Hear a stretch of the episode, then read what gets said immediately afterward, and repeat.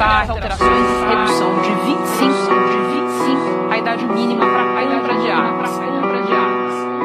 O registro da arma será de graça e poderá ser feito por órgãos estaduais e do Distrito Federal e não mais apenas pela Polícia Federal. Calibre 38. Dois disparos. Dia 22 de dezembro de 2003, foi aprovada a Lei 10.826, que ficou conhecida como Estatuto do Desarmamento.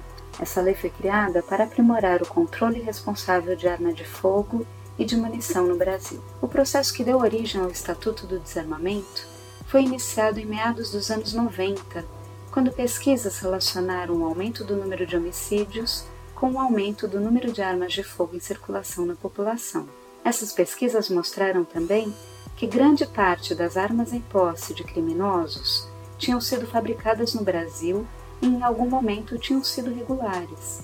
Essa informação causou um impacto na sociedade, pois até então se achava que as armas nas mãos de criminosos eram contrabandeadas.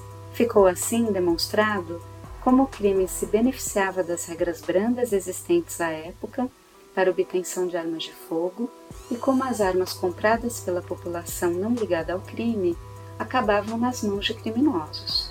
Apesar de autoproteção ser um atrativo para a população se armar, os dados comprovavam que os bandidos quase sempre levavam vantagem numa situação de roubo, porque suas vítimas encontravam-se em geral desprevenidas e sua arma acabava indo também para as mãos dos criminosos. A aprovação do Estatuto do Desarmamento procurou, então, trazer regras mais claras para a aquisição e o porte de armas de fogo, propondo sistemas para controle da informação sobre armas de fogo e munições nas mãos tanto de civis quanto de militares. O Estatuto trouxe também, em um de seus artigos, a possibilidade de proibição de venda de armas de fogo à população em geral, restringindo seu acesso principalmente às forças de segurança. Para entrar em vigor, essa medida precisaria ser confirmada em referendo, que é uma forma de consulta popular prevista na Constituição Federal em que a população opina em questões de relevância para a nação a partir de um assunto que já esteja previsto em lei. Assim, a população brasileira foi às urnas em 2005 e 63% dos que votaram, ou seja, duas em cada três pessoas, disseram não à proibição de comercialização de armas de fogo e munição, que, portanto, continuou a ser realizada no país.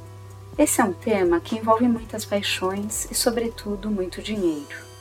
A intensa propaganda financiada pelos fabricantes de armas, apelando para questões como direito à liberdade e a legítima defesa, foi muito marcante durante as discussões para o referendo.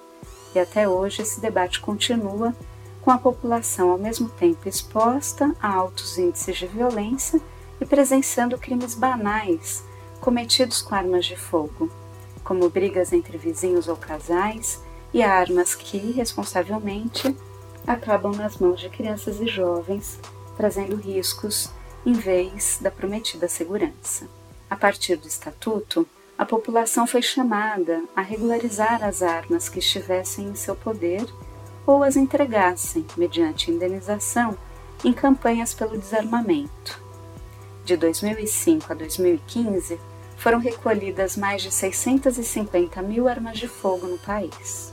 A partir de 2019, no entanto, o governo federal passou a flexibilizar os mecanismos estabelecidos pelo Estatuto do Desarmamento, facilitando as regras para aquisição de licenças para compra de armas, especialmente de colecionadores, atiradores e caçadores, conhecidos pela sigla CACs ampliando o número de armas e munições para aquisição por pessoa.